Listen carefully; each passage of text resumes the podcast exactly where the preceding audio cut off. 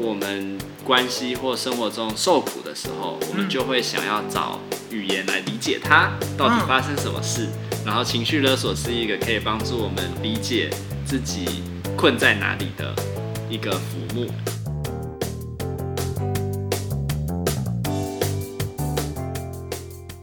欢迎收听 CC 灵知，我是阿坤，我是阿策，这是一个吸收人生岁月精华的频道。我们邀请你跟着我们一起自在的 CC 灵芝。新年新气象哈！新年还有新年新气啦，新气新气象。对对对对，今天我们要跟大家聊的主题是关于心理师的大灾问。就是啊，当大家知道我们是可能心理的背景或是心理师的时候，常常会出现很多。各式各样的问题，没错，特别是像我猜阿坤，你最近在演讲，应该也遇到很多特别的问题。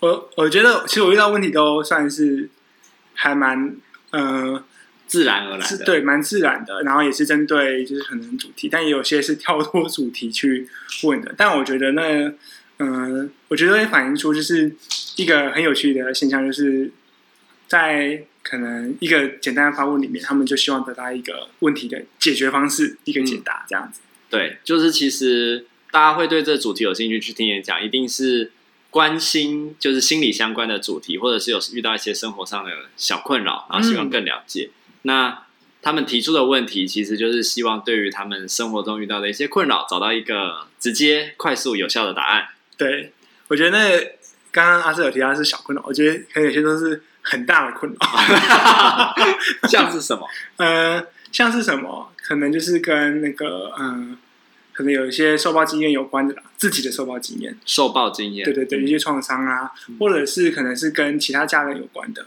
嗯，的问题。然后还就是可能比较简单，就说我要怎么跟家人沟通？那其实很难呢，在一个讲座很多人的场合，然后一个这么大的灾问，对，你要怎么回应啊？呃。我其实到目前为止还没有碰到这样大的一个问题，嗯，然后当然我也碰过我没有办法回答的问题，像有些是比较专业的部分，但我也就是很直接跟他说，呃，这个东西我不熟。如果是碰到一些比较私人议题的东西的时候，嗯、呃，我看到有伙伴他是这样回应，是说，其实这东西能在这个时候你想出来，其实是一个很有勇气的，但是这个东西因为牵扯到很多可能比较私密的或个人的一些。呃，经验呐、啊，其实回到一个智商的场合，而不是在一个讲座里面去谈，我们觉得会比较安全，也比较能够帮助得到你这样子。嗯嗯，那我觉得确实就是，呃，在一个这样的场合里面去提这个问题，我觉得它都算是一个讯号，就是说他想想要是需要得到帮助，需要获得帮忙，然后他不知道怎么办，可是他在这个场合里面，好像遭到一个算是遭到一个浮木吧的一种感觉。那这样其实是不是说？当遇到这样的提问的时候，回应其实很重要。对，那在回应的时候，其实应该会蛮有压力的吧？我觉得真的是很考验，就是一个人的临场反应，特别真的是临场，你没有办法预料。对对对，你也没有办法预料说今天学员会问什么。但是我觉得，除了这个讲座里面很多是临场之外，其实也会碰到很多，就是可能身边的亲朋好友去问这样的一个问题，常常会遇到一些。让人一时之间不知道怎么回答，但好像不回答又有点失礼的情形。对，你有遇到过类似的经验吗？有啊，我觉得很多。我觉得从开始读心理系以来，都会遇到很多很有趣的。然后，不过我觉得可以分享一下，就我觉得在最一开始的时候，其实会被问的其实不是问题，应该说，我觉得那个问题比较像是调侃。就比如说，他会跟你说：“哎、欸，你读心理系，那你是知道我在想什么？我不要跟你讲话了啊！你猜猜看，我现在在想什么？对，是一个问题。可是我觉得他不是真的要我猜他在想什么，是一个很欠打的问题。对，然后不过近几年就好像比较少会遇到这种问题，比较会遇到的，比如说，哎、欸，我有一个很好的朋友，他就会跟我说：哦，我有一个朋友啊，他知道我有一个朋友是心理师之后，有一些问题想要。”问你，或者是想要跟你当朋友，那 可以问你一个问题吗？嗯，然后我就说，哦，好啊，那个问题是什么？然后他就跟我说，哎，比如说他在人际中啊，常常会会在心里，他不会说出来，可他会在心里就常常会很看不起别人，或者是贬低别人，然后就问我说，这样的状况该怎么处理？哇，真是一个大灾问哎，超难回答。对，那如果是你，你会怎么回答？我觉得我就会有一个公司存在，就是说，嗯、呃，好像我需要再多了解一下到底发生什么事情。那我觉得就回到说，因为我们不懂这个问题的背后来龙去脉，不懂它整个脉络是什么，也不知道这个人到底为什么会这样想，嗯、所以我们就会说，那我们可能要再多了解这个人，他到底为什么会有这样的想法。对，所以就会说，那你要不要再多说一点？那你就要多听哦。对，就变成像是这个样子。但这个是你有要去接这个问题的时候，嗯，但有时候也会很难去接这个问题啊。那就会直接说，那你要不要去约个职场聊一聊？哦，我我觉得都都是可以的做法。然后，不过我那时候就是反问，因为因为反正还隔了一层嘛，就是是朋友代替他朋友问我，都、就是说，那你问他，那他会想要怎么处理？然后，反正我还是让他知道说，就是其实心理智商不是说，哎，你丢一个问题给我们就会有答案，其实是一个一起探索的过程。所以你只是凭刚刚这样一句话，我其实就算给你了很多各式各样的猜测，然后答案，那其实对你来说可能都是无效的答案。对，真正有效的答案其实是我们真的去探索你为什么会有这样疑问，那个疑问背后的担心、想法。然后感受是什么，或是你对于那种关系的害怕是什么之后，再给出来的答案，或者是你自己想要的答案，其实才是有用的。我觉得也是，就是嗯，它是需要时间去淬炼出这个问题它背后的可能更多复杂的结，嗯，这样子，然后我们才能够一一去看这个结它有什么样的意义在这样子。嗯，那当然不是透过一个问题，然后我就一个简单的回答，这个问题就好像完全就解决了，就是。很 magical，但是又不太可能发生的事情发生过。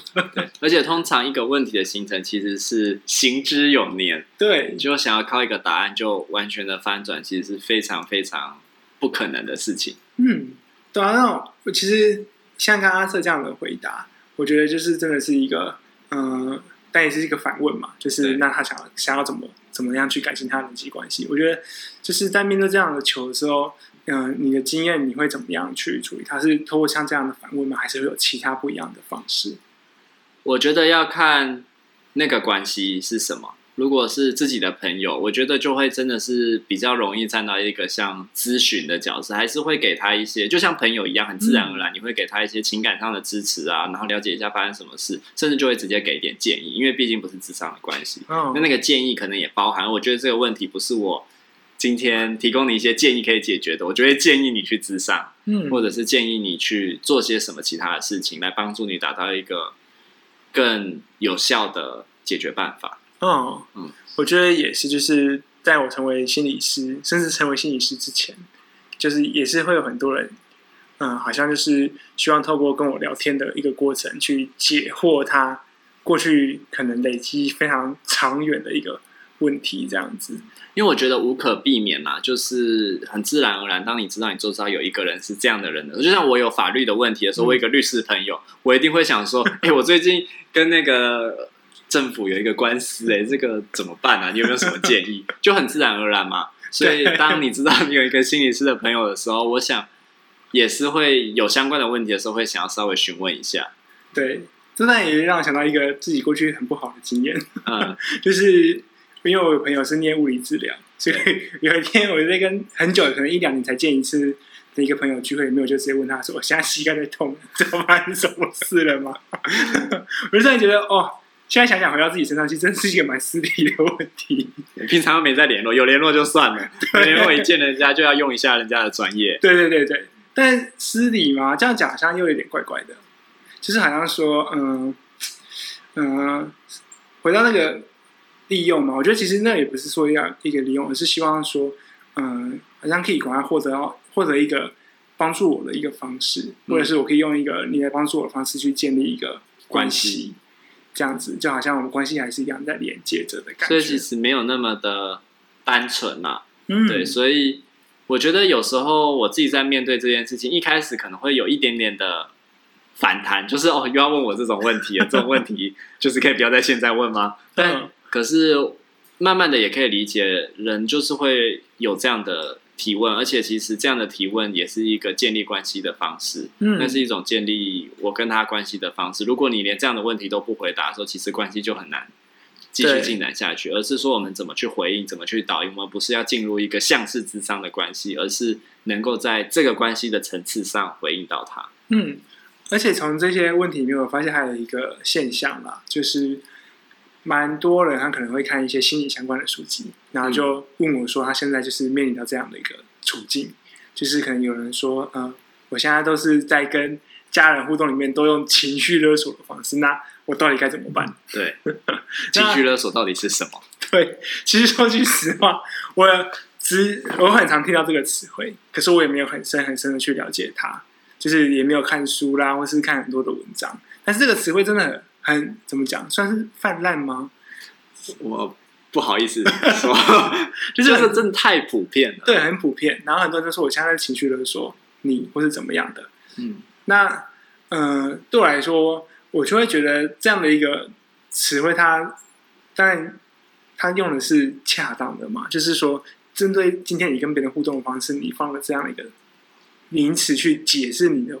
行为的时候，它是合理的吗？嗯，这是第一个我会好奇的，就是因为我觉得有时候就会有点过度使用这样子的一个词，特别是当我们反复使用的时候，它其实就有点被污名化，好像这样是很不好或是不对。可是因为对我来说，我觉得情绪的运用是人际间很核心的元素，也是自然不过的事情。比如说我跟家人的互动，我就会说：“哎，你帮我。”做一下说什么什么什么，然后如果他说不要，说哦干嘛这样，就帮我弄一下嘛，不要这么小气。看这是不是一种情绪勒索？就好像他不帮我，我就会破坏你们关系，破坏这样的关系。可是我还是会运用一下这样的关系去跟他拉一下，拉近一下关系啊，或者是就是凹一下他。可是这就是自然而然，家人间有有这个关系的基础，可以做这样子的运用嘛？对，我其实很认同阿策这样讲，就是我。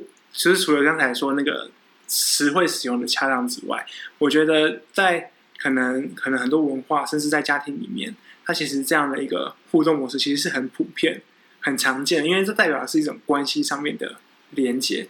当然，如果使用过度，就是可能说以死相胁、以死要挟啦，对，或是怎么样的，那当然会有其他的家庭问题在。对，但是当只要一出现类似的东西，你就觉得说我不能这样子做的时候，我觉得这反而让你的生活啦、关系都变得绑手绑脚的，会怪怪的，好像这样也不行，那样也不行。因为确实嘛，比如说像我刚刚举的例子，我可能在讲的一件事情，或者拜托一件事情，就是我的事，嗯，然后我也有办法自己做好，可是我就是想耍赖，我就是想要有人帮我做，对，所以我就稍微运用了一下这样的情绪或关系。那其实这件事情虽然看起来是。呃，破坏人家的经验，可是搞不好，因为我这样的塞奶，其实是让一种关系的情感可以有一个流动。嗯、今天我我欠你一点啊，下次你又欠我一点，就是其实这个关系是有一种来往的来往，而不是就是切的干干净，我的就我的，你的就你的。那其实是虽然说好像大家很个体化、各自独立，可是反而就没有关联了。嗯，对，我觉得会是回到说，哎，当我们去面对到一个新的、很流行的一个。很心理学的词汇的时候呢，我觉得那个理解是蛮重要的。嗯、就是因为像我自己也是有一个风险在，是说我对这个词汇，我其实并没有看过这本书，嗯、然后也没有可能太多的去了解这这个到底背后的意义是什么。可是我们能够指认出什么行为叫做情绪勒索，可是我们不晓得这个行为背后的意义到底是什么的时候，我们就容易会认为它是一个负面的标签，然后就。不用了，对，不用刻意不用，呃，就反而让自己变得很奇怪，这样子。对，你这让我想到，就是，可是为什么这个词会蔚为流行？我们，我我觉得它可以反映的一件事情是，情绪在我们的文化里确实是常常被拿来运用的。嗯，就就我自己看我的生活之中，跟不同的关系，一定也都是。这样，比如说我跟朋友会约打球，有时候会约在我家附近，有时候约在他们家附近。但当我不想跑那么远的时候，我就会凹他们，想办法 凹他们来我家附近。那这其实你你用某种程度，我就是在用情绪来来拉扯他们。但如果你要把这关系解释的负面的时候，好像就会说啊，这就是情绪勒索或什么的。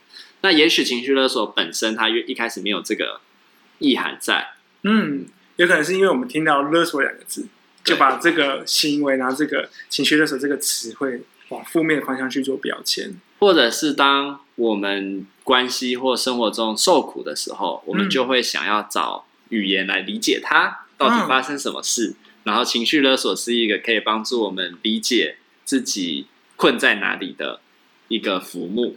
我觉得这就很有趣，就回到我们一开始在谈说，心理师大宅问问了很大一个问题，可是想要一个很简单的回答。我觉得情绪勒索这个现象就是类似一个这样的过程，就是很复杂的一个家庭的互动的过程，然后用了一个情绪勒索这个词汇去解释解释一切到底发生什么。但其实就像回到我们一开始所说的，很多的事情，很多的一个嗯、呃、状态，我们都是需要不断的去了解、去对话，想要去探索，才能够找出说。你这个互动背后的东西，它可能有比情绪勒索更多、更重要的东西在里面。所以，我可以，我觉得也许可以这样说：我们都希望可以面对自己的困境，找到一个答案。可是，同时我们又抗拒去理解复杂的事情，所以找了一个简单的答案，或者是说，呃，我们所获得的资讯，或者是目前的了解，只能用这个简单的答案来回答这个困扰的状态。嗯，我觉得。真的也会有那种感觉，就是今天出现一个问题，然后就一个解答，然后这好像是一个很自然、很理所当然的事情。但其实越是复杂的问题，就越是一个需要缜密的，可能不管是精心的去呃描述啦、去计算啦，然后才能够得到一个很嗯、呃，我觉得也不是能算是标准的答案，而是一个符合目前状态的答案。你让我想到我最近。被问的一个大灾问，嗯，就是有一个朋友问我说，呃，他他的他他他大家都会隔一层朋友，好像自己问就不行，或者是搞不好其实是他自己，但他就是说，哦，我朋友遇到一个，我朋友，我朋友遇到一个状况，然后不知道怎么办。那像刚刚我讲的问题，其实是他希望呃找到一些方法来面对自己的困境嘛。但现在这个大灾问，其实比较是他希望我给一个诊断。就是他会说，哦，他有一个朋友啊，就是很喜欢一个男生，可是这个男生不管跟他讲几次，跟他沟通了多久，他总是到处劈腿，然后好像那个男生都不觉得这样是有有问题会有状况的，然后他他就问我说，这个男的是不是有病啊？天啊，这也太难回答了吧？对，然后我就我我的回答方式就是，你知道我们在学。那个 abnormal psychology 变态心理学的时候，我们对不正常这件事情其实有它的定义嘛？对，第一个就是它可能要偏离常模，就是跟常规的人不一样。第二个呢，就是它一定要造成不管是他当事人或是周遭的人的困扰嘛。嗯。然后第三个一定就是要是失功能的，对，这三个要素。我就是说，听起来还。不完全满足，就是这三个要素，还不到有病的标准。对，但是如果这件事情，因为听起来当事人是完全不困扰的，嗯，就那个男生是完全不困扰的，可是他的女朋友，某一个女朋友很困扰，嗯，那可是他还是要继续跟他在一起啊，所以我也不太确定，就是到底是谁需应该需要去寻求协助，对，但是那个女的是比较有可能去寻求协助的人啊，嗯，对，我觉得就很有趣，就是。那个，这让我想到很多的东西啊，就包含说，呃，到底这个有病这样的一个，呃，算是标签吗？或是这样的一个定义，是帮助到了谁？是帮助到她的她男友，还是帮助到问问题的那个人？我觉得比较像是问问题，对，不然他没有办法理解自己的。如果把他当做是他有病哦，那他有病，我还是可以继续好好爱他，因为是他有病嘛。但我觉得那样也很有趣，就是当我们我也很常被问说，我这样是不是强迫症？嗯，的一个状况。嗯、那我就觉得说，嗯，呃，依照 D DSM 派的诊断来讲，你其实并不符合 诊断标准。我觉得这个东西讲的就会离得又有点远，就是说，呃，离他自己的状态去描述。当然，我们可以很明确的是用名词去定义说，他到底是不是有符合所谓的诊断标准。可是，我觉得那个诊断标准。比起符合符不符合，我觉得那个强迫症这个词汇对他意义会比较大。就像刚才说的，有病这个词汇到底对谁是有意义的？嗯，这样子。就我们都希望对于生活遇到的困境找到一种解答，因为我们有解答才有解决办法，嗯、或者是说解答本身就是一个解决方法，它可以让我们豁免掉呃很多的其他的批评，或者是对，或是在处在一个不知道发生什么事情的一个焦虑的处境里面。所以诊断必定有它的好处，有它的用途。嗯、可是当就像刚情绪勒索一样，我们过度的使用它的时候，其实反而是忽略细节的。嗯，真的，或者是忽略它背后所处的脉络。我这样想到，就是最近在 FB 看到一个很有趣的对话，呃，女生就问男生说：“为什么？你你知道我为什么在生气吗？”然后男生就说：“嗯、因为你不知道生气之外的有效沟通的方式。” 那男生是读心理系的嘛？我记得对，现在主修心理学，然后就说：“因为你不知道生气之外有效的沟通方式。”我觉得回到心理学，当然是它是一个。要能用是可用的，可是怎么样才是一个能用的状态呢？我觉得就是要回到，呃，我们怎么样去理解每个人的处境。那如果是你会怎么回答那个女生说的话？如果是我，我其实有想过说，如果是不同的学派，我可以怎么回答她？嗯，但如果是我的话，我一定会先说，就是嗯、呃，先，呃，算怎么讲的？嗯、呃，那叫安抚嘛。嗯，就是因为就是问我这个问题嘛，那我可能就是先那对不起啊，先道歉吗？还是说就是先怎么样？嗯、我觉得那个就是很很多看到说当时当对不对，当时的状况是怎么样？当时你就是说那个生气的状况是怎么样？对对对对，然后我才比较好去决定说我会怎么做，但是我不会像他那样子回答。因为我有想过，就是我会怎么回答，我大概就很自然而然问他说：“哎，怎么了？”嗯，就是就很正常，就是你生气哦，对，那我我我，因为我不知道你生气嘛，不然我也不用你特别告诉我说我生气喽。这样子。如果你生气，我就看得出来嘛。可是我可能就是不知道你生气了嘛，然后我也不知道你到底为什么生气嘛，所以我就会问你说怎么了，到底发生什么事了？为什么你这么生气？啊，如果是我的错，我就跟你道歉。对。我觉得这就是也蛮贴近我们一开始所提的，就是说他这样问一定有背后的意义，他是希望你可以知道自己错了吗？嗯，还是说我是希望你多一点关心我？可是他的回答方式就会变成是我，你知道我为什么在生气？对，就是他提出生气这件事情的时候，其实他想要传达，也许是有某一种第二层的讯息。对对对，但那个男的就是只是回答说。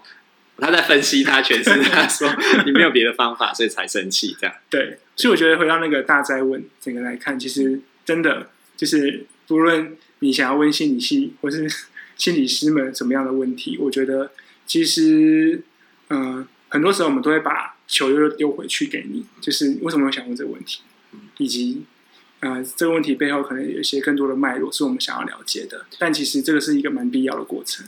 对，因为毕竟我们就不是算命的嘛，我们是心理师，不是算命师。对，算命师可能看到你的脸就说啊，你的命啊，啊喏啊喏，我不要讲，我要讲，我就可以做算算命。